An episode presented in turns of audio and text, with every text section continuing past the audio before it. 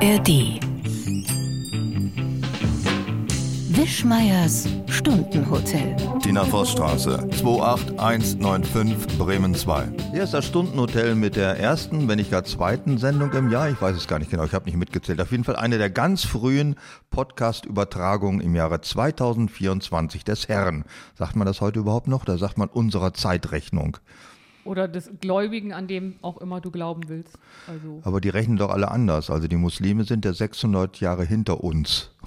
so. Und ich weiß, wie die anderen, und die Juden sind, glaube ich, 5000 Jahre vor uns Und in die der Chinesen? Rechnung. Die Chinesen, die rechnen doch in Arschgeweihen. Da habe ich noch nicht keine Ahnung, wie das geht. Die rechnen in, in Schreiben und rechnen in Die Arschgeweihen. rechnen in unangenehmen Tieren. Übrigens ist dies der Podcast. Stimmt, die rechnen in Tieren, ja. In so acht oder zwölf verschiedene Tiere. Auf jeden Fall das Jahr des Hahns, das Jahr der Ratte, solche Sachen. Da war ja auch noch gar nicht Neujahr. Das, oder war das schon? Das ist im Februar? Ich weiß es Auf nicht. jeden Fall dann, wenn alle Chinesen verreisen. Es gibt die ganze Infrastruktur in China ist nur für diesen einen Tag gebaut. Hier ist Der- übrigens das Stundenhotel, Wischmeiers Stundenhotel mit Dietmar Wischmeier und Tina Voss. Siehst Tina bitte. Voss ist ja die Seele des Stundenhotels, ja. und du bist der Arsch oder wie? Nein, ich bin der Kopf. Also, das kann manchmal dichter beieinander sein, als man dann eigentlich das denkt. Ist wahr, das kann auch. Ja, wir haben uns heute ein Thema vorgenommen, das quasi danach schreit, beatmet zu werden von uns, nämlich die Zukunft. Beatmet oder beackert? Beackert kann man auch sagen, aber ich wollte jetzt so landwirtschaftliche Metaphern aus, wollte ich nicht erwähnen, weil ja der Januar ganz viele Treckerdemonstrationen gekannt hat und ich dachte, vielleicht ist das jetzt blöd, wenn wir gleich so mit so Landwirtschaftsmetaphern einsteigen. Ja, das war Anfang Januar, aber du weißt doch, das ist doch ganz schnell wieder vergessen. Das ist ja der, der nächste Streik kommt, die Bahn hat gestreikt, alles ist doch wieder wie immer. Das neue Kann Jahr man hat angefangen. eigentlich mieten, dass der für einen irgendwas stilllegt? Ich glaube, die, äh, die Bahn oder andersrum, die Gewerkschaft nimmt den so in Beschlag, dass der sich nicht mehr um andere Sachen kümmern kann. Weil Der immer, wenn ein Streik vorbei ist, kommt irgendwann wieder Wieselski auf dem Bildschirm und es gibt einen neuen Streik. Zeit. Wie ist es? wollen, wir, wollen wir mal streiken, das macht so einen Spaß. Der hat ja eine eigene Lokführerfirma gegründet, Eine Zeitarbeitsfirma Mhm. für Lokführer, ja. Ich hörte davon. um sich selbst zu bestreiken. Damit ihm die Arbeit nie ausgeht. Ja, was wollen wir? Wir haben heute wieder Kuchen gehabt. Ich habe gehört, das ist der letzte Kuchen, weil du möchtest umrüsten auf Suppen. Habe ich das richtig Ja, ich verstanden? hatte gefragt, da ich ja irgendwie, ich weiß gar nicht, im sechsten Jahr jetzt durchbeleidigt werde, was meine Kuchen betrifft. Da dachte ich, machen wir einen fließenden Übergang, weil es ist Winter, und es ist ein neues Jahr, wir nehmen uns neue Sachen vor. Aber da das im Alter nicht so einfach ist, dachte ich, mache ich dieses Mal beides. Eine Suppe und noch einen Kuchen. Wie war denn die Suppe? Die Suppe war großartig. Da waren kleine, mir völlig unbekannte Tiere? ähm, griechische Nudeln drin. Kirtaxi? Die sahen so aus wie die, na sagen wir mal, wie Albino-Losung von Wanderratten. Lose, die ist ja normalerweise schwarz, aber wenn jetzt eine Albino-Wander... Alter. Ja, Es also sind Reisnudeln. Ja, Reisnudeln. Die gibt's auch- Risoni-Nudel, Reisnudeln, aber Wanderratten, Scheiße in Albino? Ich wollte sie nur beschreiben, die Optik, die schmeckten ganz anders, obwohl ich das nicht weiß, weil ich ja Albino-Rattenscheiße noch nie probiert habe. Also das war eine Unterstellung. Äh, aber die Suppe war toll. War auch so eine Art Hühnersuppe ne? oder Ja, würdest du sagen, das waren auf, ja auch keine Ersatzstoffe drin, es waren Hühner, Gemüse und Risoni. auf Hühnerfond wurde die gebildet, diese Ja. Suppe. Kann man nur empfehlen. Hingegen, hingegen, wo diese anfängliche kulinarische Größe sofort wieder in Frage gestellt, weil es gab einen der berühmten Tina-Kuchen, das war diesmal, ja, wie soll man das sagen? Aber ich ziehe mich erstmal ein bisschen aus hier.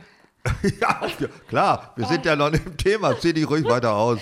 Hier. Auszieh-Podcast spielen wir heute wieder. Und das war so eine Art Klops. Äh, Muffin. Das, ist also das Fach, im Fachjargon sagen wir also ein Muffin. also ein Muffin, ein Muffin, der war aus, nur aus ge- gesunden Bestandteilen. Also Steckrüben waren nicht drin, sondern Bananen, Honig, was weiß ich, weiß der Hugo was alles, ja. Auf jeden Fall, der schmeckte gar nicht so schlecht, aber der hatte eine Konsistenz, als wenn man so einen Klumpen Patek vergessen hat, der irgendwo singt, so der Klebekram.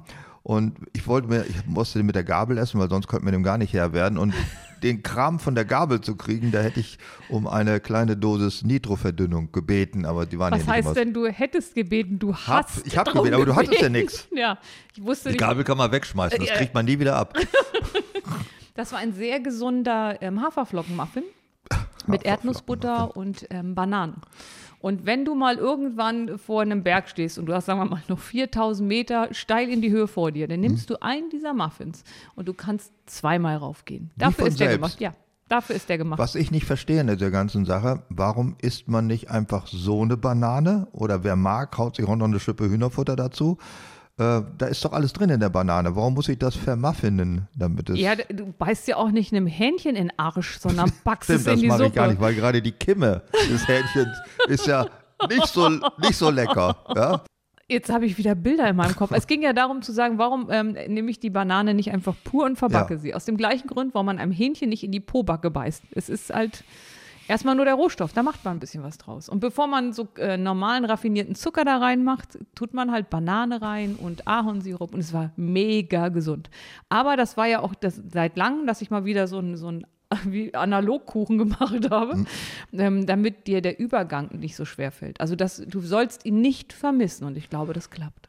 Das klappt ja. Seit wann ist eigentlich dieser Irrsinn entstanden, dass man etwas isst, weil es gesund ist? Das ist doch unnatürlich. Nein, ich liebe das. Ja? Ja, also du tust ja auch in dein Auto, ich hoffe, du tust in dein Auto kein LKW-Diesel rein oder irgendwas Das ist das gleiche wie PKW-Diesel, hat nur Äh, einen anderen Umfang, dieser Rüssel. Nennen wir es Heizöl. Tust ist ja auch auch- dasselbe. Aber ich glaube, das macht komische Aber Qualm. ich, ich, ich äh, tanke ab und zu äh, V-Power. Das hat zwar 100 Oktan oder 102 Oktan sogar. Wenn ich dem Auto was gönnen will und nicht nur 98 Oktan, dann nehme ich V-Power mit 102 okay, Oktan. den nächsten Kuchen, den ich dir backe, da sage ich, lieber Dietmar, hier kommt dein V-Power. Da, dann Ja. verstehe ich, was du meinst. Ja, siehst du, das war's. Lass uns mal zu einem Thema kommen, was für mich ja sehr wichtig und sehr ernst ist und wo sich quasi meine ganzen Befürchtungen ähm, speziell letztes Jahr um Weihnachten herum umgedreht haben. Eigentlich habe ich ja immer Angst, dass die Talsperren leer sind, aber jetzt sind Talsperren die neue Bedrohung der Menschheit in Norddeutschland. Weil sie überlaufen. Ja. Oder übergelaufen hätten beinahe wollen können. Beinahe. Man hat sie ein bisschen abgelassen. Es gab einen einen Tourismus, also im, vor zwei Sommern gab es einen Tourismus zu den Talsperren, um zu gucken, wie die ganzen Dörfer da unten wieder rauskommen. Und jetzt gibt es einen Tourismus, um zu gucken, wie sie abgelassen werden und sehr voll werden. Also deswegen erübrigen sich die Talsperrenstände, weil sie sind alle nahe 90 Prozent und werden weiterhin kontrolliert abgelassen. Das heißt, wir werden dieses Jahr keinen Dürresommer erleben. Kann man das jetzt schon sagen? Wir werden auf jeden Fall keine leeren Talsperren erleben, außer es regnet ab jetzt nie wieder, weil die Talsperren so gut gefüllt sind wie unsere Gasspeicher. Oh, ich Kann bin man so ein gebildetes Kind, oder? Ja, du bist so ganz, du hast irgendwas, so einen Kurs gemacht über Weihnachten oder Mittelschulreife nachgeholt, irgend sowas? Nee, so Vorstufe. Das ist die Vorbereitung zur Nachholung der Mittlere Mittel. Reife, auch eines meiner schönsten Wörter. Das klingt so nach alt, so, so einem rotschimmeligen Camembert, aber es ist ein Schulabschluss gewesen. Ne? Ja, aber als ich ihn gemacht habe, hieß er schon Sekundarab Sekundarabschluss 1. Ja? Ja. Echt? Mittlere Reife sagt man, glaube ich, seit meiner älteren Schwester nicht mehr. Das hieß schon Sekundarabschluss 1. Mhm. An sich ein Widerspruch, ne? Und Ja, Sekundarabschluss 2 war dann Abitur oder der Berufsschulkram. Fachhochschulreife gab es auch, ne? Irgend sowas, ja. Jetzt, also ich bin zwar sehr, sehr viel jünger als du, aber selbst mein Berufsabschluss, Schulabschluss und so weiter ist schon so lange her, dass ich die Ursprungsbezeichnung nicht mehr kenne. Tut Ist auch leid. egal, interessiert ja auch keinen. Ich habe nur die Befürchtung, dass wir die Talsperren trotzdem nicht loswerden. Du wirst dich wahrscheinlich weiter in die Stände reinlesen über das Jahr hinaus, weil es ist nicht zu erwarten, dass sie jetzt bei immer voll bleiben. Das Nein, und es ist auch so, dass ändern. natürlich, wenn man ein, also wenn mal weniger Spinnen da sind und man hat eine Arachnophobie, dann beschäftigt man sich ja trotzdem mit den Spinnen, weil die kommen irgendwann wieder. Und deswegen bleibt auch meine Tal, mein Talsperrentrauma bestehen und ich beschäftige mich weiter damit Wie bist du denn auf diesen Vergleich gekommen? Ich so- Talsperren und Spinnen. weil ich so klug bin. Du wolltest einfach nur das neu gelernte Wort Arachnophobie Nee, das, anwenden. da ich ja eine äh, ganz leichte Arachnophobie habe und meine Phobien gerne mit den lateinischen Namen benenne, wusste ich das Wort schon Wie vorher. nennt man denn die Phobie vor äh, kleinformatiger Rattenlosung? Gibt es da auch ein Wort für? Dietmar-Phobie. So, ja, toll. Ich war aber jetzt auch eine eigene Talsperre. Ich wollte auch nicht immer im Schatten der Harzer Talsperre sehen. Und meine Talsperre ist das Leine-Rückhaltebecken Salz der Helden. Auch nur deshalb, weil es jetzt auch in der Hochwasserzeit um die Jahreswende war die Schlagzeile, die ich in der Zeitung gelesen habe, Salz der Helden flutet Polder 5. Da wusste ich natürlich gar nicht, um was es ging. Hast du dir daraus ein Poster machen lassen? Ein T-Shirt wollte ich mir fast Ja. machen. Ja, mehrere T-Shirts. Ne? Das ist so das Grusel, weil wir haben ja heute das Thema Zukunft und wenn ich irgendwas in der Zukunft befürchte, andererseits, wo es auch meinen Trost drin finde, dass egal was passiert, Salz der Helden kann immer noch Polder 5 fluten. Also wenn alles schief geht, dann können wir den noch fluten. äh, da kommt jetzt auch viel zusammen und du hast ja diese Art von Talsperre ausgesucht, weil das ja auch einer deiner Lieblingsnamen ist und weil Linsengericht keine eigene Talsperre hat. Deswegen kam Salz der Helden dran, ne? Ja, und alles mit Salz kann man nicht fluten, also Salzburg oder vielleicht auch. Ähm, Was ist denn mit deinem wunderschönen Salzgitter? das ist auch, auch nicht fluten, nein. Salzgitter darf man auch nicht fluten. Auch Weil- vor allen Dingen den, den Polder Lebestedt. Sollte man vielleicht auch erstmal nicht fluten. Das ist doch für dich so, als hätten die Taliban damals diese ganzen alten Kulturerben weggesprengt, wenn man Salzgitter flutet. Aber oder? du weißt ja, es besteht ähm, Aus für Salz? mich eine biografische Beziehung zwischen mir und Salzgitter besteht darin, dass äh, ich ja meinen Tanzkursus gemacht habe, wie du vielleicht weißt. Ja, aber das ist doch im Hermann Göringheim gewesen. Ja, aber wie hieß Salzgitter früher? Hermann Göringstadt? Genau. Nein, echt jetzt? Oh. Das war eine einzige Tanzfläche wahrscheinlich. Also da ist die innere Beziehung zu Salzgitter, die ich habe, die biografische Also Beziehung. ganz, ganz dunkel erinnere ich mich an Hermann Göringstadt. Ich hätte aber nicht vermutet, dass es so nah bei ist. Ja, da hast du aber Glück gehabt. Jetzt die Frage, woher kommt Salzgitter? Also was heißt das, wo, wo kommt das Gitter her? Es gibt ja auch Salzkotten, Kotzen? Nee, Salzkotten heißt das. Salzhausen, Salzwedel, Salz. Salzburg gibt es natürlich auch. Ähm, Partnerstadt von Salzgitter. Salzgittfurt, ähm, Bad Salzschlirf gibt es Bad auch noch. Salzufflen, Salzhemmendorf. Ufflen, ja. Salzufflen gibt es auch. Das ist, alle sprechen das in Salzuffeln aus, aber es ist Ufflen tatsächlich. Nein, ich habe das noch nie so ausgesprochen, du weil ich bin ja so gebildet jetzt. Ja, ja, du bist ja Bad- die Gebildete, Ja. genau. Ja, das, also Salz ist natürlich klar, es kommt ja, weil da Salz gefunden Ja, aber wurde. Gitter? Ja, es kommt wahrscheinlich hat das, also ich als Hobby-Etymologe würde ich Ja. sagen, hat das den gleichen Ursprung wie dein Heimatort, der da heißt Ich sag's nicht. Gittelde. Gittelde hat Klötenbostel. ja, das, ja, Pflaumenstadt. Wie kommst du denn darauf Bad jetzt? Salzpflaumenau, könnte man sagen, auf Deutsch. Und ich Gittelde? glaube, das Salzgitter, ich, ich kann mir nicht erinnern, ob das liegt auch in irgendeiner meerenge Schlucht liegt oder in Ach, irgendeinem Gittelde war doch dieses Ritzending, ne? Liebe Gittel, das tut mir so leid. Dass Mhm. Ja, ich so finde es auch, ist, alles ist in Ordnung. Also gibt es ganz andere Städte. Welche? Naja, Kotzen, Krätze Elend, oder die, Sorge. Die Elend, Sorge oder, ähm, wie heißt es, gibt es in der Nähe von Sorge, Braune Sumpf. Ja, manchmal, Braune Sumpf in Sachsen-Anhalt. manchmal ist der Name auch ein bisschen Programm. Und Oze, wie man ja sagt, ne? Äh, ja, man spricht das O sehr lang, damit es nicht auch klingt, als wäre ein V verloren Das gegangen. F spricht man stumm.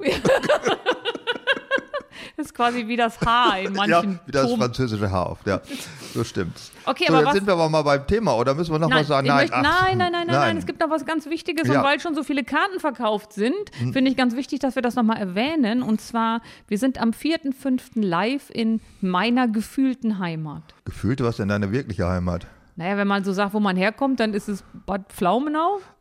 Aber meine Heimat ist ja Hannover seit vielen Jahren. Und da habe ich dich überzeugt, dass wir einmal in unserer Heimat auftreten, also in meiner.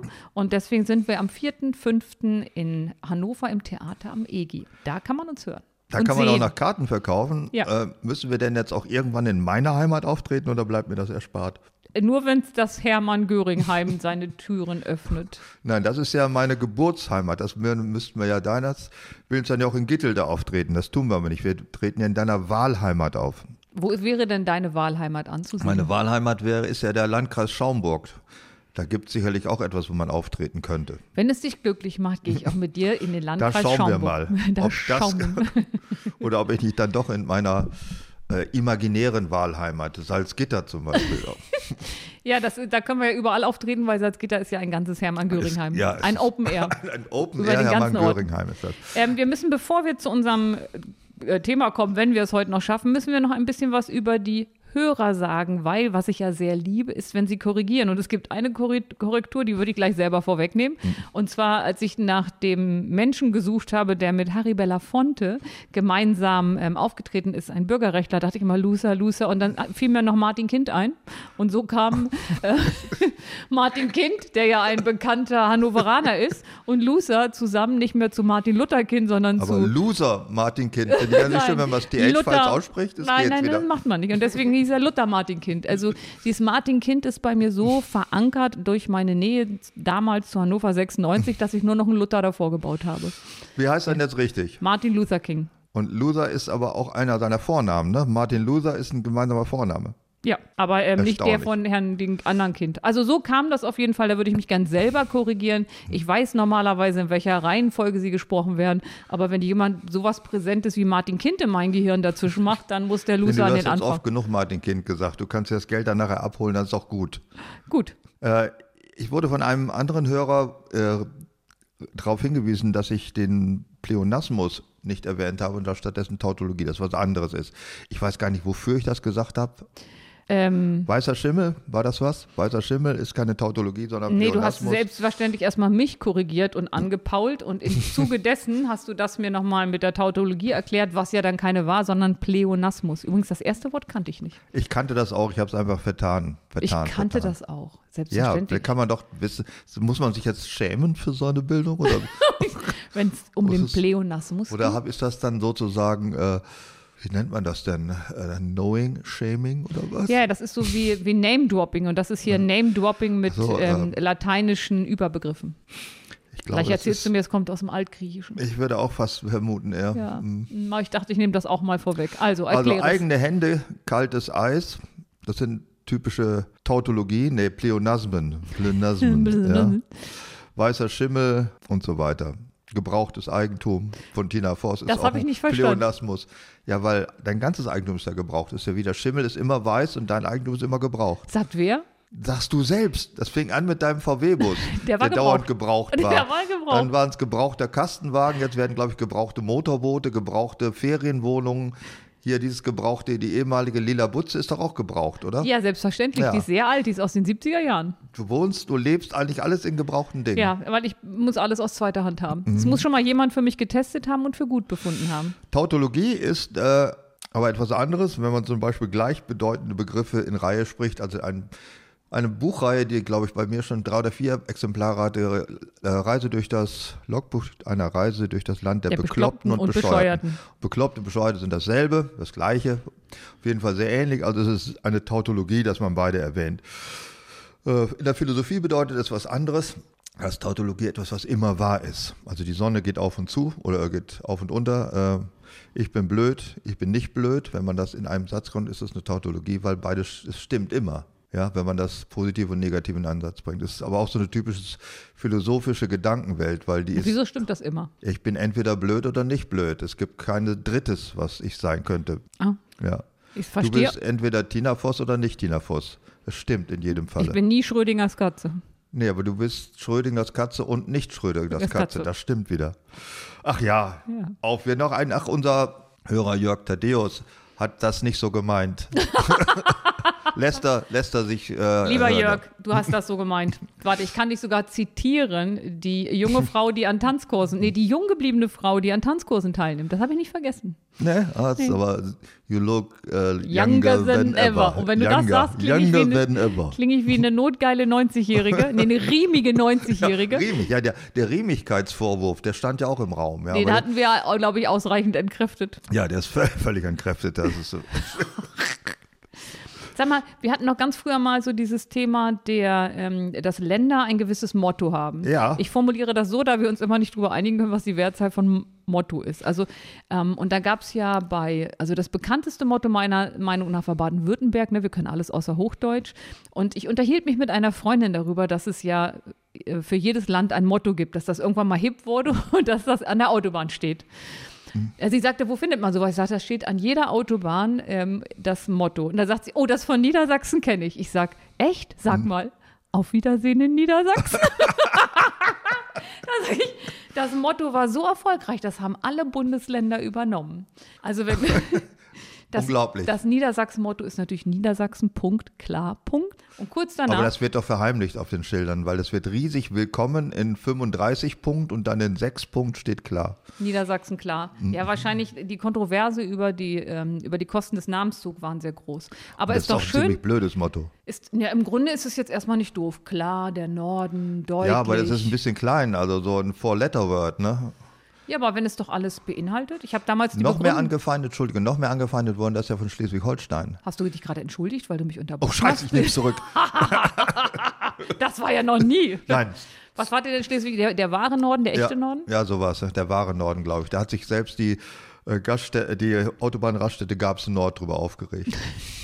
Und wenn die sich aufregen, dann heißt dann, das was. Dann ja. klingelt es aber in Schleswig-Holstein. Aber dann sollten wir doch allen anderen auch, also allen Ländern eigentlich das Motto geben, auf Wiedersehen in Niedersachsen. ja, ich hatte ja schon mal vorgeschlagen, dass von Nordrhein-Westfalen ist Don't Call it Schnitzel, aber die haben es auch nicht übernommen. Nee, und da hatten wir wirklich vehement für geworben. Ja. Ja, nicht funktioniert. Nee, das ist alles blöd. Aber jetzt haben wir alles durch, was wir dazu sagen Ja, wollten. mehr müssen wir dazu nicht sagen. Wir können uns heute dem Thema widmen, Zukunft.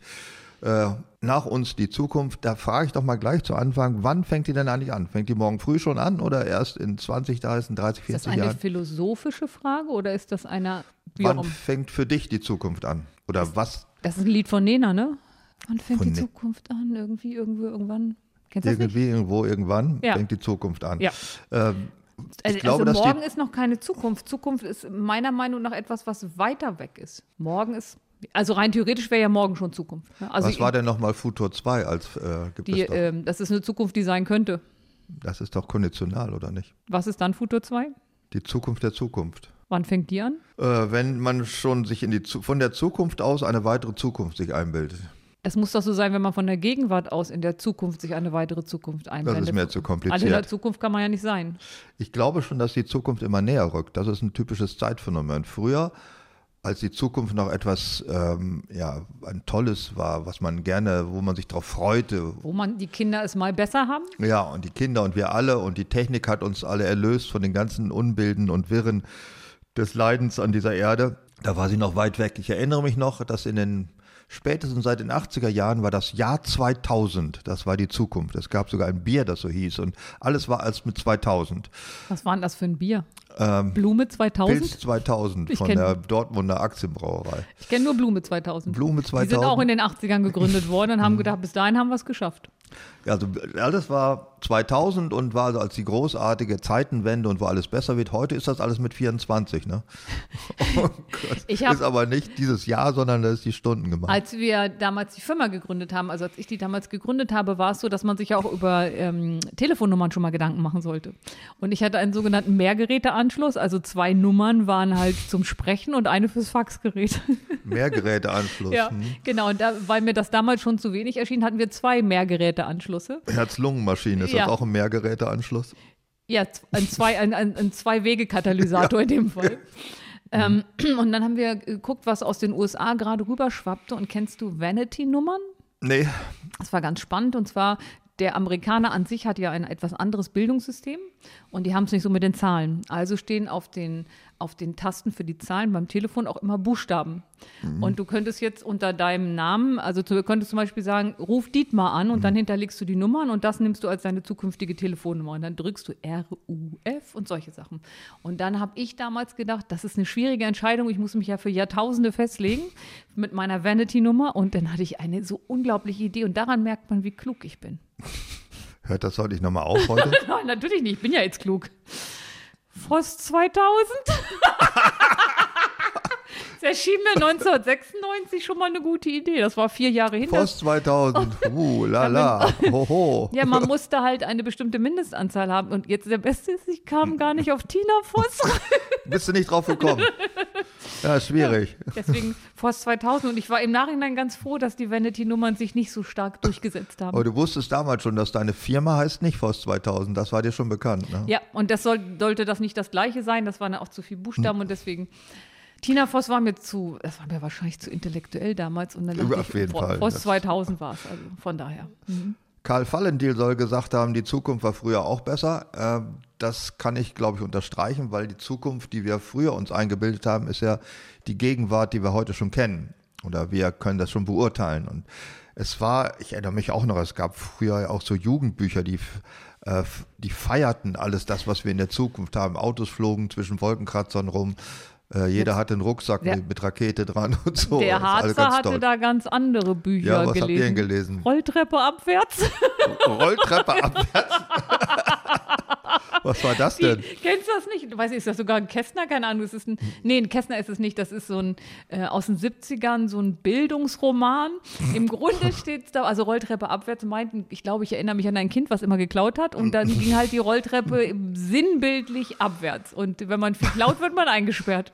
Das war unsere man, Zukunft ja, man in wollte, der dass ihr nicht so hochkommt. Ja, Ja, das war unsere- nee. gleich desillusionieren. Ich glaube, es ging einfach darum, den Weg schon mal voraus Hm. zu, also schon mal zu sagen, was einen am Ende erwartet. Ich habe als Kind ähm, gekriegt, das Jahrbuch für Knaben hieß das, glaube ich. Da waren nur technische Fortschritte, schnelle Züge. Der, der hieß der Schimpansen, der schnelle Zug in Japan, so ähnlich. Shinkansen. Shin, Shinkansen. Shinkansen. Schimpansen, da dachte ich immer, als Kind dachte ich, es wäre Schimpansen. Also hier die Schimpansen Bildungstiner, einen Zug erobert die- in Japan. ja, die Bildungstiner ist schon mal mit dem Affenzug gefahren. Ist das? Ja, und ähm, als wir am Bahnsteig standen, kommt wie in Japan üblich ein Mensch und winkt und ähm, scheucht uns alle vom Bahnsteig weg, weil da war die sogenannte Durchfahrt eines Zuges. Als er dann durchgefahren hat, wusste ich auch, warum er die westlichen Leute weggescheucht hat. Wenn der da durchfährt, hat er einen solchen Sog, dass da schon mal ein paar auf die Gleise putzeln. Das ist wirklich schnell. Ja, ich, äh, wenn ich mit der Bahn fahre, was Gott verhüten möge, äh, dann ist das mein nächster Bahnhof ist Stadthagen. Das ist ja auch ein Durchfahrtsbahnhof und da kommen auch immer Achtung, gleich 30 wird der durch. und schon, Gott hat übrigens wenig verhütet, deswegen hat das mit den Kindern auch so. Also Gott kann ohne äh, Sachen machen, Kinder. ja, und deswegen ist, wenn man den auch noch fragt, Gott Gott verhütet. muss nicht verhüten. Nein. Er ist allmächtig. Der hat das so im Griff. Ejaculatio precox ist nichts für ihn.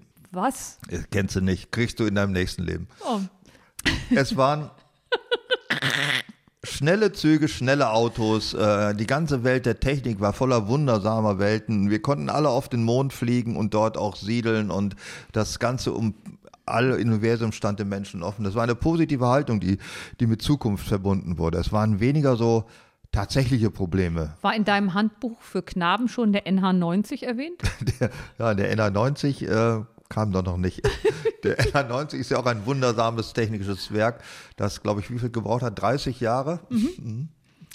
Äh, die es nicht wissen, das ist der Schubschrauber der Bundeswehr und, glaube ich, viele andere NATO-Streitkräfte, der in den 90er Jahren rauskommen sollte, aber erst jüngst, glaube ich, das Fliegen gelernt hat. Aber das tut er dann auch ganz ordentlich. Da ist ein super Teil, auf jeden Fall. Ähm, die Zukunft hatte, war eine positive, äh, positive Perspektive. Auch äh, das Leben in Wolkenkratzern fanden alle toll. Und äh, die Architektur, die damals auch in den 70er Jahren favorisiert wurde, noch, das waren ja Hochhäuser mit Grünflächen dazwischen, auf die man nicht treten durfte. War das nicht der Rasen war. Brutalismus? Brutalismus, ja, so nennt sich das dummerweise in Deutsch, aber es ist eine falsche Übersetzung aus dem Französischen. Selbstverständlich. Wie wäre denn die richtige Übersetzung? Äh, Im Französischen ist Architektur brü, also roh. Roh heißt brü. Also es ist nicht brutal, sondern roh. Also Sichtbeton und eindeutig, also es ist eine schlichte rohe Ja, Architektur. roh ist schwierig in Deutschen. Ja, kann man schwer aussprechen. Ja, roh gekocht ist alles blöd. Der, der Fortschritt, der dort gesehen wurde, war ja auch eher weniger ein gesellschaftlicher Fortschritt, also alle Menschen werden Brüder, sondern eher wir leben in einer Wunderwelt der Technik. Das hatte auch damit zu tun, dass ab den 50er Jahren sind ja viele technische Geräte auf den Markt gekommen, die das Leben tatsächlich erleichtert haben. Der ne? Geschirrspüler? Der Geschirrspüler, eines der größten Wunderwerke. Also ich könnte auf die Mondfähre verzichten, auf den Geschirrspüler nicht. Ja. Das finde ich wesentlich wichtiger für die Menschheit. Der Staubsauger, ich glaube, den gab es schon vor dem Krieg, aber durchgesetzt haben sich das ja alles erst in den 50er und 60er Jahren. Waschmaschine, ja, Waschmaschine mit Programmen, die ich bis heute nicht Begriffe habe. Ich kannte, ich bin ja aufgewachsen in einer Welt, in der es nur drei Programme gab. Erste, zweite, DDR1. nicht. Ja, Also ich wohnte ja so nah, dass manchmal, wenn der Wind günstig stand, auch DDR2 mit ein paar du Krisseln weißt, dass der Wind damit nichts zu tun hat, aber vielleicht kriegst du das in deiner nächsten Reife. Ja, das war in dieser Reifeprüfung nicht dran. Die Reifeprüfung, ja. Da musste man sich ja nicht mit Sachen beschäftigen, die schon vergangen sind. Also DDR2, wann immer es irgendeine Konstellation in der, im Weltraum gegeben hat, manchmal konnte man es empfangen, manchmal nicht.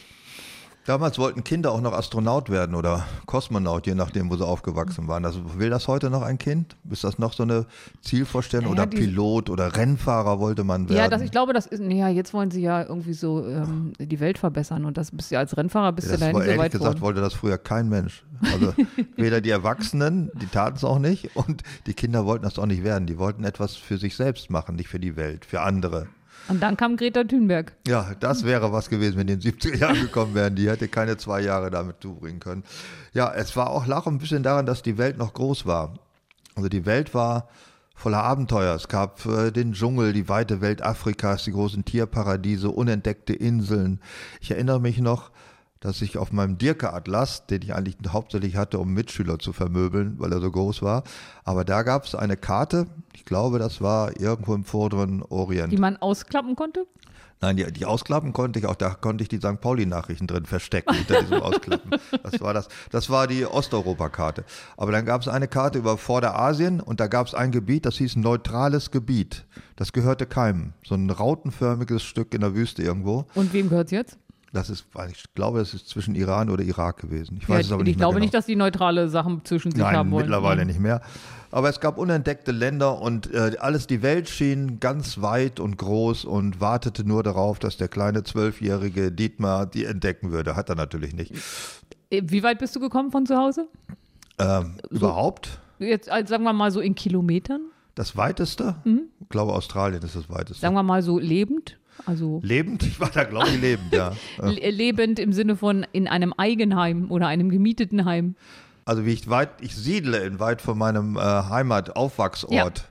Also 90 Kilometer in Ja, etwa. wie bei mir auch. Mhm. Me- Meist ist es da typisch.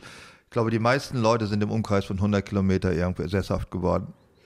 Weil es ist weit genug weg, dass keiner von der, von Ja. der buckligen Verwandtschaft Ja. vorbeikommt, aber noch nah genug dran. Wenn man die Buckligen sehen will, dann kann man da nochmal hingehen. Ja, genau. Hm, das ist es also, um es in deiner Welt zu beschreiben, eine Hinfahrt mit dem E-Auto. Eine, wohlgemerkt, mit meinem E-Auto eine. Und wenn da keine Schuko-Steckdose ist, dann war es das. Dann siedelt man dann wieder da. Entschuldige, in Bad Pflaumenau gibt Ja, es. in Bad Pflaumenau gibt es, du dann- glaub, gar nichts. Steckdosen? Doch, äh, dann, Steckdosen doch. gibt's ja, ja, soweit sind sie, Aber die sind nicht angeschlossen. Nee, aber das soll kommen. Ähm, ich war ja in der Heimat und, weiß, und dann dachte ich, was guckt denn hier überall an winzigen Kabeln aus der Erde di- und liegt direkt vor einem Haus? In Giddelde wird gerade Glasfaser verbaut. Ja, ja. Die hab deutsche Glasfaser, die buddelt sich ja durch die ganze Welt mittlerweile. Ja, aber wenn sie schon in Gittele angekommen sind, dann müssen sie überall schon gewesen sein. Ja. Also dann haben die Salzgitter schon durchgemacht. Salzgitter ist schon wieder im nächsten, Salzgitter, im nächsten Die, Techniksprung.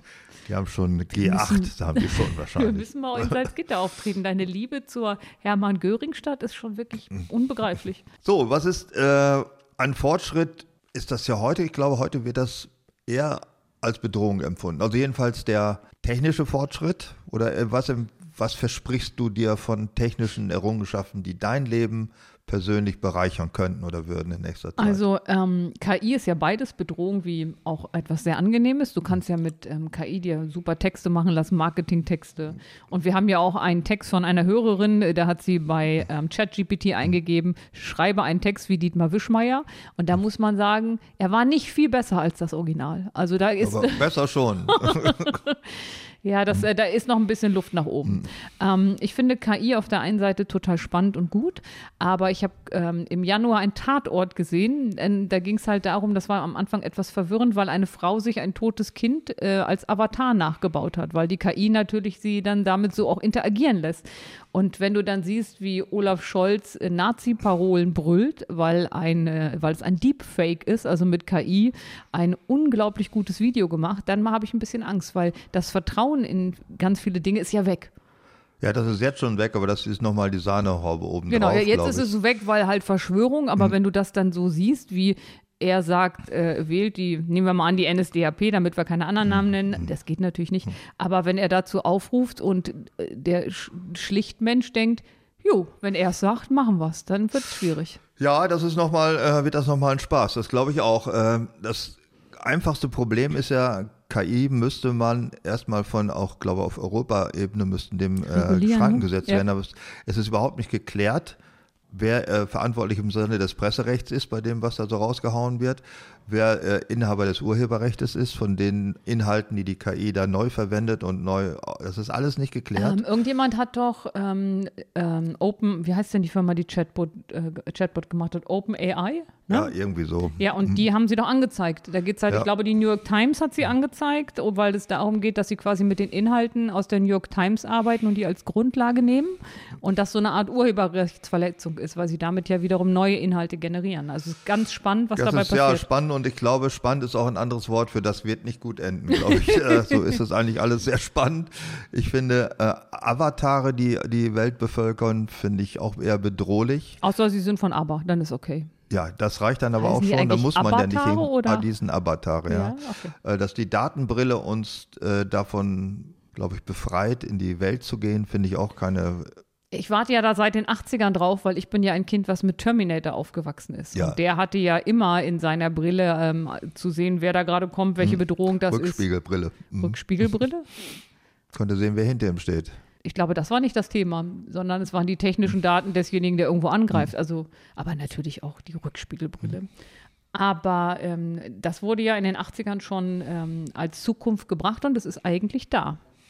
Das Interessante finde ich, dass ich den technischen Fortschritt eigentlich gut finde, wenn er nur andere Leute betrifft. Also Datenbrille finde ich gut, wenn alle Leute statt irgendwo mit dem Auto rumzufahren oder mir im Wege zu stehen, hinter der Datenbrille hocken. Finde Ja, ich gut. Wenn du so große Maschinen warten musst und ähm, du setzt eine Datenbrille auf und hast quasi deine Gebrauchsanweisung als so eine Art YouTube-Tutorial gleich mit drauf. Ja, das ist alles klasse. Ja, das äh, Dumme ist einfach nur, dass sich so ein technischer Fortschritt ja nicht auf das beschränkt, wofür er ja eigentlich sinnvoll wäre. Also, dass äh, ständig äh, das im iPhone alles präsent ist, sondern braucht es ja an sich ja gut. Aber dass man äh, acht Stunden seines Tages Freizeit damit zubringt, ins iPhone zu gucken, ist natürlich doof. Keine technische Errungenschaft oder fällt dir eine ein, die davor gefeit ist, missbraucht zu werden? Der Staubsauger? Nein, gerade der Staubsauger. Ganz blödes Beispiel. Ganz blödes Beispiel fällt mir jetzt ein. Ähm, apropos technischer Ru- Was? Die elektrische Zahnbürste, ist die unschuldig? Ähm, ja, ich glaube, Nein. nein. Warum nicht? Form? Denk mal nach. Bin ich jetzt doof oder wie? Nee. Ja, gut, also wenn es danach ging, irgendwie kann man das alles, alles, ja. Ja, das machen wir mit dem Zauberstab, du. Das ist Ja, aber eine ist alles Sauerei. mit Zauberstab ist es ganz blöd. äh, ja, wenn du überlegst, der Geschirr, Geschirrspüler ist doch unschuldig, oder? Kann man da Kinder drin einsperren? Nein, das sind nur Kühlschränke.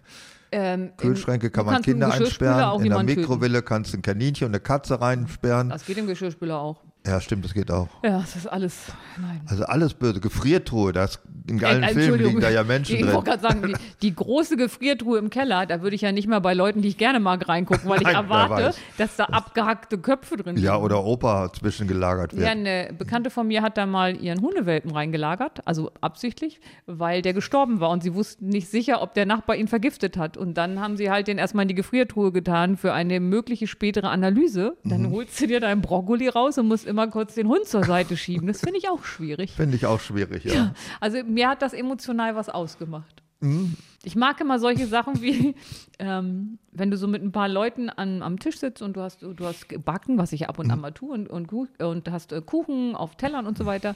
Und dann sag ich, sag mal, habt ihr jemals ausprobiert, was der totale Hammer ist, wie sauber Klobürsten im Geschirrspüler werden? Und in dem Moment hören immer alle auf zu essen. Ich habe das zwei, dreimal versucht. Das finde ich schön. Ja, und mach, würdest du das machen? Wenn man danach, also ma- erstmal ist ja nicht schlimm, eine neue zu kaufen. Hm. Aber ich glaube, wenn ich das tun würde, würde ich für mich selber danach einen Kochwaschgang im Geschirrspüler leer laufen lassen Das ist würden. irrational, ne? aber man macht das, oder? Ja, Das aber ist auch dann komisch. Mhm. würde ich mich noch nicht ganz wohlfühlen und müsste anderen Leuten sagen, übrigens den Teller, ich habe da neulich die Klobürsten im Geschirrspüler gehabt, das macht was mit mir. Ja, das ist wahr. Ja. Also ist, der Mensch ist nicht dafür gedacht, dass er rational denkt. Äh, Der medizinische Fortschritt, der ist schon, der ist schon deutlich in den Ja, letzten Jahrzehnten ja. geworden. Was ich interessant finde am medizinischen Fortschritt ist, dass er sich eher um das Individuum kümmert als um die ganze Menschheit. Ja, aber durch das Kümmern um das Individuum, wenn halt ähm, es viele Individuen, die Mehrzahl, weil ich bin ja so schlau, betrifft, ist ja dann schon gleich wieder die Menschheit. Kotzt mich echt an. Das ich find kotzt mich ich an. mich selber diese voll scharf. Diese Das ist das neue Jahr. Ich bin, hippoide ich bin Selbstverwirklichung. so ausgeruht. Das fühlt sich so Sehr widerlich, ey. Ja. Widerlich, ja. Da stehst du morgens auf und denkst, Alter, du bist schon eine geile Saune. Muss man einfach sagen. Meine Fresse, ist das ekelig. oh Gott. So, wo man mal, ja, du, meinetwegen darfst du auch das zu mir sagen. Ja. Du musst nicht immer O davor, aber sag Gott zu mir. Wo waren wir denn jetzt stehen geblieben? Beim medizinisch- medizinischen Ja, Fortschritt, nehmen wir ja. zum Beispiel das ähm, ähm, Penicillin. Ja, Penicillin. Aber was hilft? Meinst du, die Abnehmspritze ist in, in der Sahelzone irgendwie der Bringer? Nein, aber die äh, Menschheit besteht ja nicht nur aus der Sahelzone und die Abnehmspritze ist ja eigentlich etwas, ich glaube, es war ursprünglich mal für Diabetiker gedacht. Ja, so einen ähnlichen Wirkstoff. Ja, genau. Und so kam es mal. Und als die Diabetiker dann äh, dünn Auch nicht wurden, so ein Problem in der Sahelzone, Diabetes. Ja, das sind ja alles, ähm, das sind ja alles ähm, Wirkstoffe gegen Volkskrankheiten. Und in der Sahelzone wäre vielleicht Lichtschutzfaktor? Was gut. Schutzfaktor, das könnte ich mir vorstellen, Ja. dass sie überhaupt was zu essen haben. Aber äh, natürlich kümmert sich die Medizin, weil sie auch, oder Pharmakonzern, ich weiß nicht, der Nordisk, dieser Konzern aus Dänemark, der die Abnehmspritze, ist jetzt dreimal so viel wert wie VW und Bayer Leverkusen zusammen. Äh, das ist, die kümmern sich natürlich hauptsächlich um die lukrativen Patienten des globalen Nordens. Ja? Es ist halt einfach so, wenn du ein äh, Unternehmen hast, was darauf aus ist, dass du mit diesem Unternehmen Gewinn machst, dann sind Medikamente für die Sahelzone nicht das, was dich weit voranbringt. Genau. Und deswegen werden im Herz- und Kreislaufmedikamente und alles, was hier die weißen großen Menschenmassen im Norden interessiert werden, natürlich werden vorangetrieben und die Krankheiten werden in erster Linie auch von der Forschung her bedacht. Es gibt ja so eine Bewegung, so eine Art Open Source Bewegung für Generetik, Genererita, wie heißen die? Generik, Generika, wenn ich kurz Generika, helfen darf. ja. Also der Bildungsbürger unter uns weiß ja, dass Bildungsbürger, wir es Generika kotzt mich an, es kotzt mich dermaßen an. Und ich, dieses Gefühl der geistigen Überlegenheit, was du Das seit ich Jahren zur nicht, ja. Schau trägst, das kann Ja, ich, ist dahin. Der, die, meine geistige Überlegenheitsunschuld ist auf ewig dahin. auf kann, ewig. Ja. Mhm. ich kann es fühlen. Ich kann es wirklich fühlen das macht was mit mir. Generika. Dich gleich mal auf den Kissen, damit ich ein bisschen größer bin. Widerwärtig, ja. Also das ist, ähm, das ist ein leichter Widerspruch.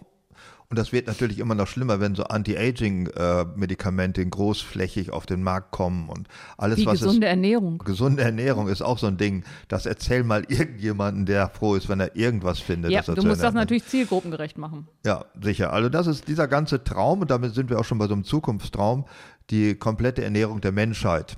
Ne, können wir das, den Hunger auf der Welt, können wir den auslöschen? Meinst du, das ist irgendwann möglich?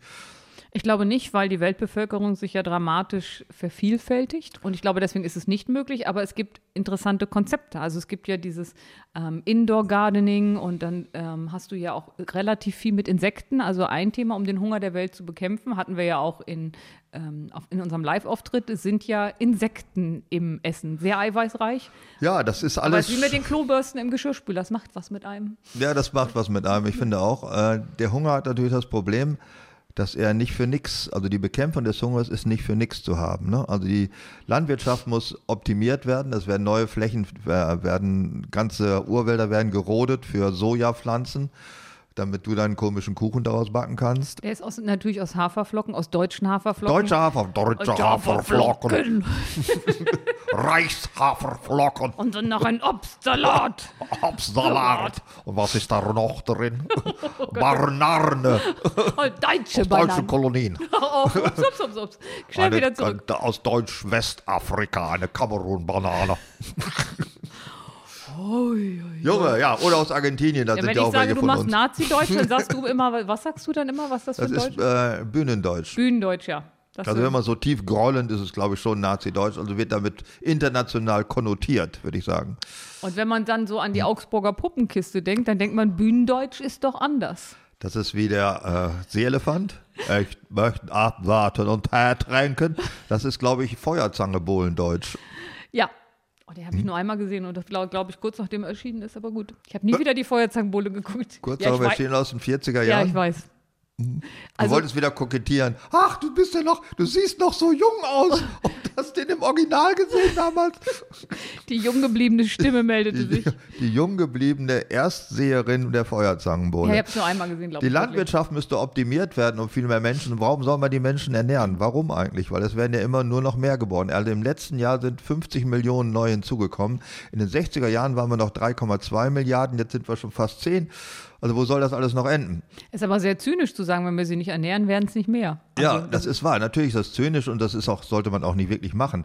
Natürlich sollte man bereits lebende Personen nicht verhungern lassen, das ist ja klar. Aber die, äh, also sagen Sie, die, äh, der Mechanismus, der dahinter steckt, Ja. der ist ja einfach nicht aufzuhalten. Aber ähm, es werden weniger Kinder geboren, je mehr Bildung in den Ländern ist. das ist eine der absurdesten Theorien. Ja, aber ich weiß, dass die stimmt. Ja, das stimmt. Ja, was sie, die klammert aus, die Zeit, die zwischen jetzt doof, dann gebildet, dann weniger Kinder. Die Zeit, die da vergeht, die ist in dieser Gleichung nicht enthalten. Die ist sehr lang, ne? Also bei uns hat es gedauert, ich weiß nicht, meine, Bei euch in der Familie bei oder? uns in der Familie, meine Eltern, die sind noch mit äh, fünf bis zehn Geschwistern aufgewachsen, ich nur mit einem. Ja, äh, so ähnlich war die Entwicklung bei uns auch. Eins. hat also eine Generation mindestens gedauert. Das Ja, aber wird, wenn, wenn man nie anfängt, dann wird es auch nichts. das ist auch eine der beklopptesten äh, Zukunftsfälle. Einer muss ja beginnen. Nein, muss es nicht. Okay, was wäre deine Lösung? Alle müssen beginnen, sonst hat es einfach keinen Sinn. Nee, es geht ja nicht einer, sondern es ging nur darum, irgendwann muss man. Also ich hatte das nicht auf einen beschränkt. Ja, Deutschland muss Vorreiter sein in der Bekämpfung des Klimawandels. Äh, Das wird nein, eng. nein, das kann man natürlich machen als La pour l'art, aber es verhindert nicht den Klima- oder den Temperaturanstieg. Man sollte es vielleicht trotzdem machen, aber das hat dann einen anderen Grund. Nicht den, dass das tatsächlich was bringt, sondern einfach so, mal so, weil wir haben sonst Ge- nichts vor. Fürs gute Gefühl. Das gute Gefühl, ja. Die Landwirtschaft wird optimiert, wenn man die Leute ernähren will. Braucht keine Acker mehr für den Pflanzen. Kann man noch, wie du sagst, Indoor Gardening. Insekten fressen, Fleisch aus der Retorte Oder man kann landwirtschaftliche Fläche doppelt nutzen. Oben mit Solar und darunter dann die und Pflanzen. Schattenpflanzen, ja. Nee, da gibt's, Schattenmorellen. da gibt's, da gibt's ja ähm, Nachtschattengewächse. Nein, da gibt's ja tatsächlich Möglichkeiten, dass das nicht so sehr verschattet wird und da arbeitet man ja dran. Und da gibt es schon doppelt genutzte landwirtschaftliche Flächen. Ja, das finde ich Die ganz Frage ist, toll. wie erntet man das? Kriegt man da drunter Es gibt ganz kleine Trecker, Die sind ganz klein. ganz niedrige Trecker oder wie diese in der, in der Spree Gurken gibt es auch den Gurkenflieger. Das ist auch so ein niedriges Pflanzengerät. Da liegen die Leute Da drauf. liegen und ja, das kenne ich auch, äh, dass die auf dem Bauch liegen und dann wird Also da mit einem geerntet. DDR-Gurkenflieger rast man unter Photovoltaikelementen. Ja, so ist die Zukunft. Ich kotze gleich. Weißt du was? Auf das, Wir- das die Kulturlandschaft ist ja nicht nur eine Kultur, sondern da leben ja auch Wildtiere, Rehe, Hasen. Was sollen die machen? Und da will man auch spazieren gehen. Du willst du auf Photovoltaikelemente gucken die ganze Zeit? Vielleicht gibt es auch noch, ähm, es gibt landwirtschaftlich genutzte Flächen und es gibt natürlich auch Flächen, wo man einfach nur spazieren gehen kann. Extra nur so spazieren die Flächen? Oh Ja, Gott, alles muss irgendwie benannt werden, damit man weiß, wo man sich gerade Ich befindet. glaube, das führt im Wesentlichen dazu, dass alle Äcker eingezäunt werden müssen, weil sonst kommen immer Leute und schmeißen Steine auf diese scheiß Photovoltaikelemente oder schrauben die ab und klauen die und so. naja, äh, wenn du zu Hause keins hast. Ja. Wo hast du denn deine Photovoltaikelemente? Bedürfnissen. Ja, genau. Das ist auch so eine Vorstellung für die Utopie. Das ist, sind wir noch gar nicht eigentlich bei der Ecke, glaube ich. Aber Utopien sind ja äh, positive Vorstellungen von der Zukunft. Wir können ja mal kurz darüber reden, in welchen Hm. Filmen oder Serien eine positive Zukunft ähm, gemalt wurde und wo nicht. Also positiv fällt mir echt kein einziger Film ein. Also bei Zurück in die Zukunft, da war es blöd, wenn man es in der Vergangenheit beeinflusst, weil dann steht die auf den Ja. anderen, dann steht die riemige 15-Jährige auf einmal auf einem anderen Typen. Ja, also das war es nicht. Die Ähm, Zeitmaschine gab es ja, glaube ich, also ich habe den, ich glaube, ich habe das schon mal erzählt, den habe ich ja wieder gesehen als Erwachsene, Hm. weil das als Kind mein Lieblingsfilm war und als Erwachsene war es etwas desillusionierend, wie die da auf so einem Rasentrecker sitzen und im Hintergrund diese Tapete lang fliegt und dann kommen sie in einer anderen Welt wieder raus. Und ich glaube, die waren alle nur so jung, weil die anderen vernichtet wurden, ne? Ja, das waren äh, zwei Sonderspezies der Menschheit, die haben sich gegenseitig aufgefressen. Also die einen wurden gemästet von den anderen, die, die, die Morlocks haben die Eloi gefressen. Das war doch so, dass die dann halt, äh, dann hörten die einen bestimmten Ton. Ja, und dann gingen sie in, den, in die U-Bahn und wurden da von so rattigen Typen aufgefressen. Das ist auch scheiße. Auch eine blöde Zukunft. Ja, äh, in die Krieg der Welt. Independence Day ist äh, Sturmflut, also was man jetzt so hat, aber in groß. New York wird vernichtet. Ja, aber am Ende hat es ja dann auch was Positives gehabt, das haben wir ein paar New überlebt. York ist weg, ja. Aber sonst nichts. Also ein Film, den du wahrscheinlich noch kennst, aber ich nicht, ist ja Soylent Green. Den kennst du nicht, weil der wird doch dauernd wiederholt. Ja, ich gucke ja so, ich guck so selten lineares Fernsehen, Ja, weil ich ja klar. nur auf Arte oder Dreisat mal die Bildungssachen gucke, aber Mhm. die in der Mediathek sehr viel besser abgerufen werden können und dass ich auch nach meinen Bedürfnissen gucken kann. So. Aber ich habe mich natürlich mit Soylent Green dann auch ein bisschen beschäftigt. Woher kommt überhaupt der Name? Ne? Soy, Soja, Lentil ist die Linse. Also Soylent Green ist ja was ganz Positives. Ist ein Roman aus den 60ern und 1973 wurde das Ganze dann verfilmt. Und als ich das auf Wikipedia gelesen habe, wenn du es irgendwo liest auf YouTube oder so, dann ähm, die Zusammenfassung und am Ende kommt das große Geheimnis. Aber auf Wikipedia sagen die ja, ähm, hier nix da, ne? Soylent Green, das sind am Ende werden Menschen gefressen. Und das fand ich ein bisschen schwierig, weil das klingt ja so nett und freundlich, aber ähm, Rob Reinhardt, klingt sehr deutsch, ist aber ein Amerikaner, der hat so ein Selbstexperiment mit Pulver gemacht, was er Soylent Green genannt hat, hat eine Firma gegründet namens Rosa Labs und das war das erfolgreichste Nahrungsmittel-Crowdfunding-Projekt ever und hat dann quasi dieses Pulver äh, selber nachgebaut und hat quasi eine Hommage, da ist das fehlende Haar wieder aus dem Französischen, an deinen Zukunftsfilm gebracht. Alter, während ich mich reden höre, finde ich mich immer besser. Am, am Arsch. Äh, Hierisch als ich, äh, mit nicht gesprochenem H. Ja, französisch. Hierisch als ich. ist das widerlich. wenn ich's nur ja, durchhalten willst du könnte. noch einen ganzen Film nacherzählen? Soylent Green, da fressen die, da kann man sich als Ablebling, kann man sich melden, hört irgendein Beethoven-Kram, glaube ich, und dann wird man in so einen Schredder geschoben und wird dann in kleine Häppchen verpackt. Und da wird als Soylent Green wieder an die Nachkommen wird er an die anderen, verfüttert. ja. Planet der Affen ist mir noch aufgefallen, ist auch nicht so ein positiver Film für die Menschen jedenfalls. Ich finde auch, die Affen haben da ja echt zu tun, diese ganzen Menschen Die waren auch einzuhüten. scheiße ne? ja. drauf.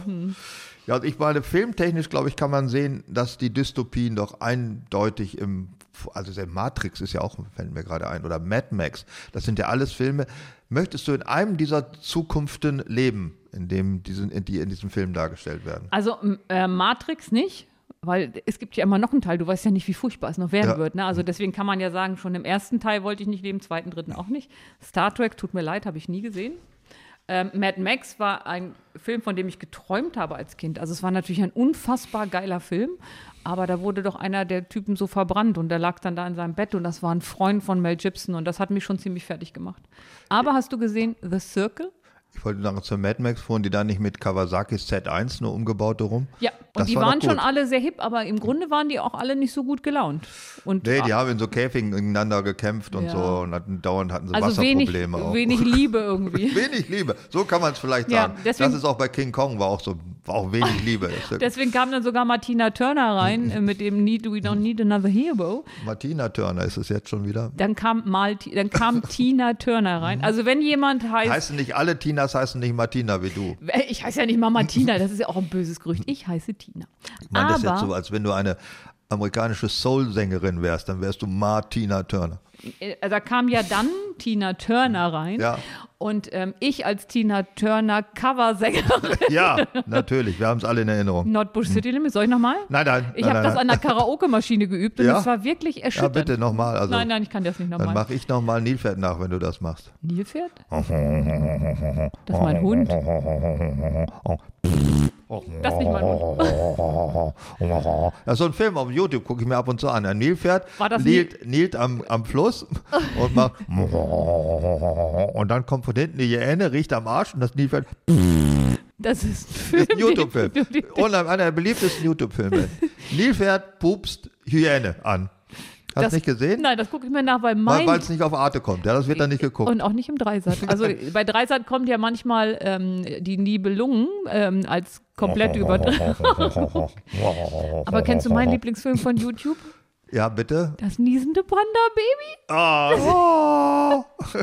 Das ist der Hammer. Gut, das unterscheidet uns vielleicht. Panda-Babys von furzenden Nilpferden. Ja, das ist ein, irgendwie ein anderes andere Also an alle, die das noch nicht gesehen haben, unbedingt bei YouTube mal eingeben, niesende, niesendes Panda-Bärchen und furzendes Nilpferd-Hyäne.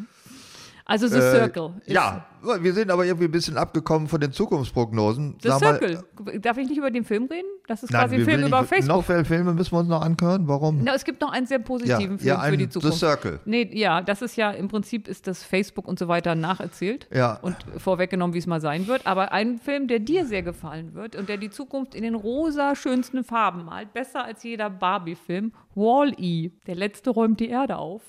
Was? Kennst du nicht Wall-E?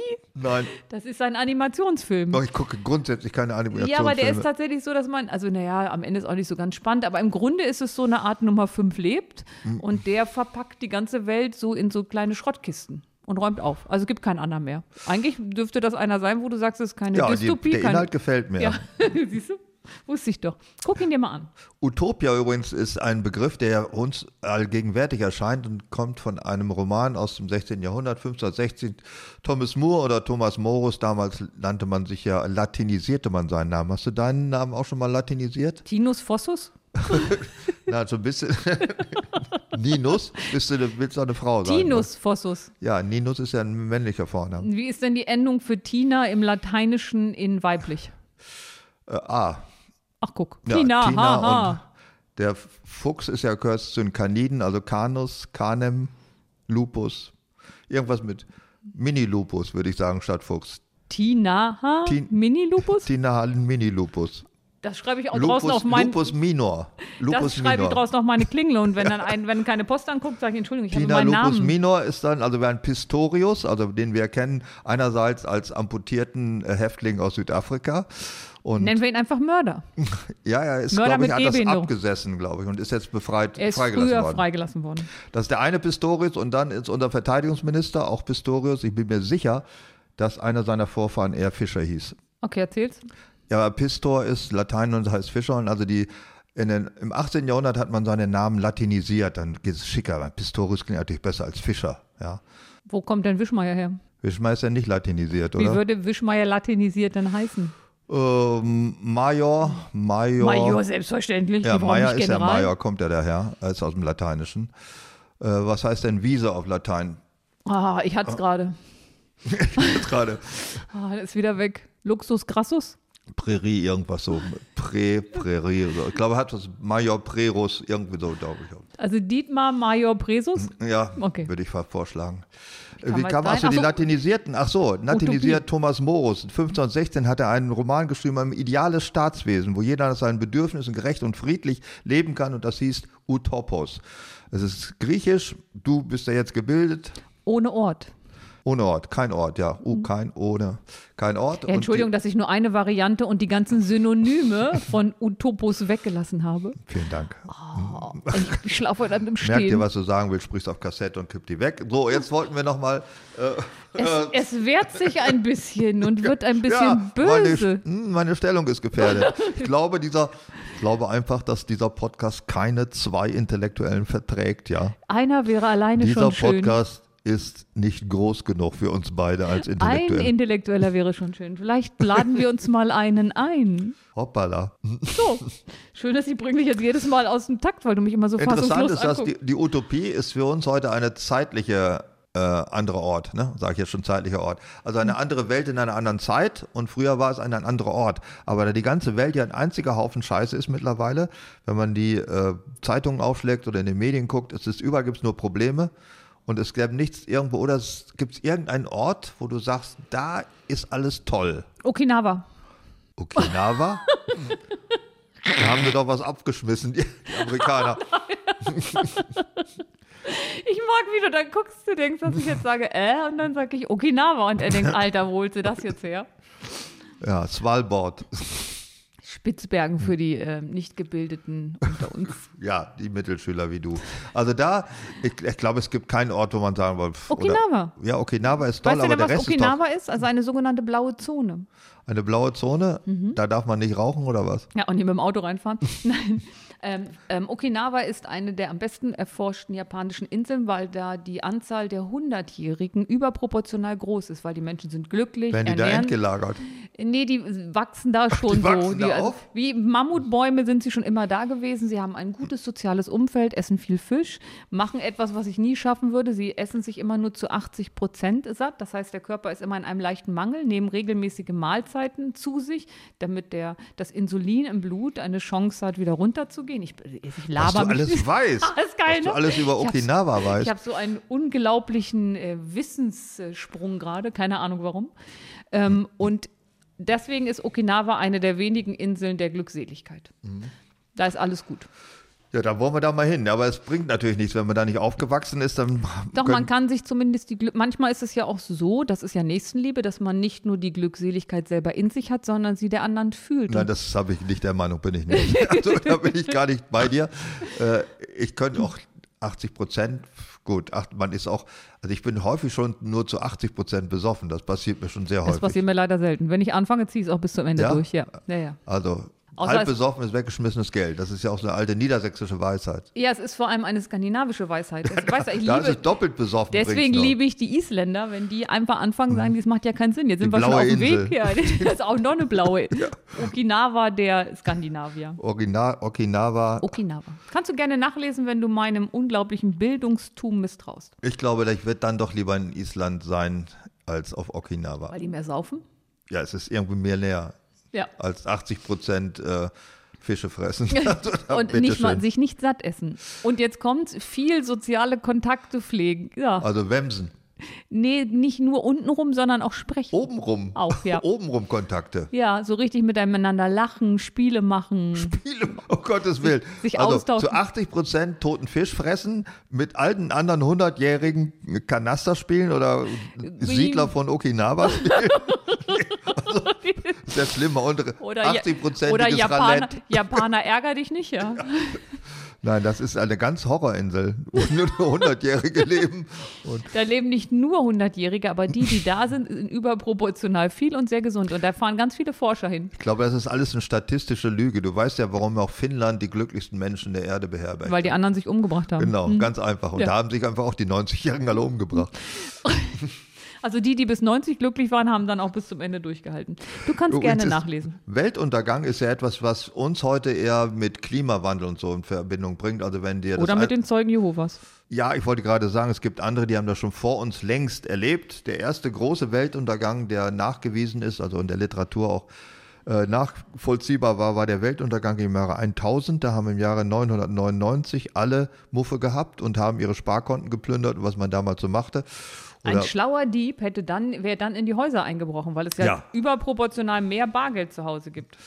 Äh, Das war dann aber im Jahr 1000 nicht das erstaunlicherweise, dass man es an so einer einfachen Zahl festmacht, aber die Kabbala, glaube ich, diese jüdische Zahlenlehre hat sich auch weit im Christentum auch verbreitet. Also Zahlenmystik galt im Mittelalter ja viel.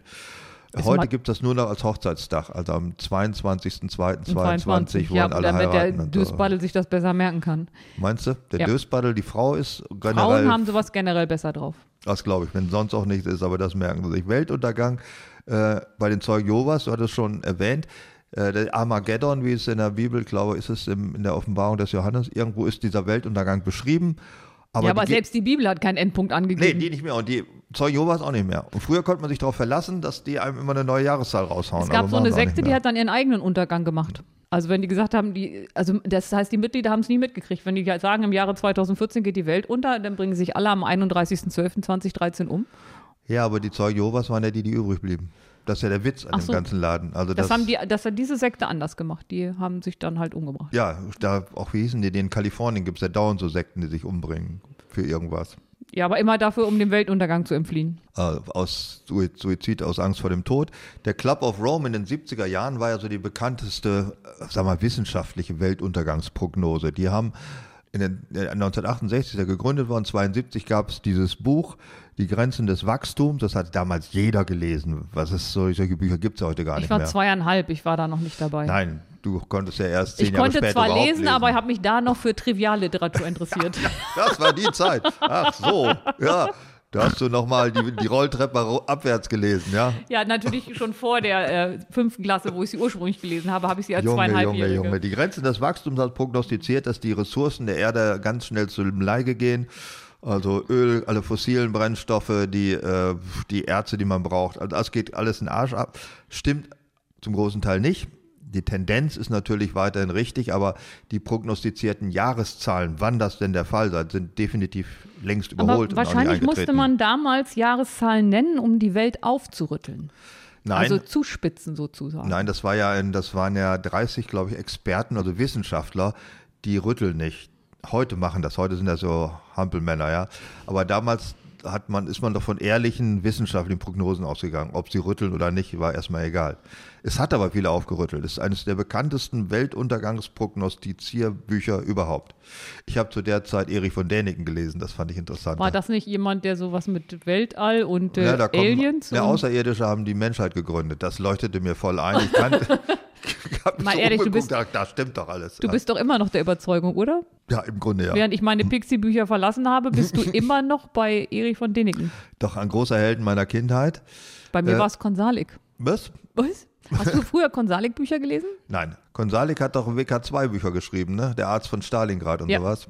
Nee, habe ich nicht gelesen. Ach guck, bei mir waren das so meine Kinderbücher.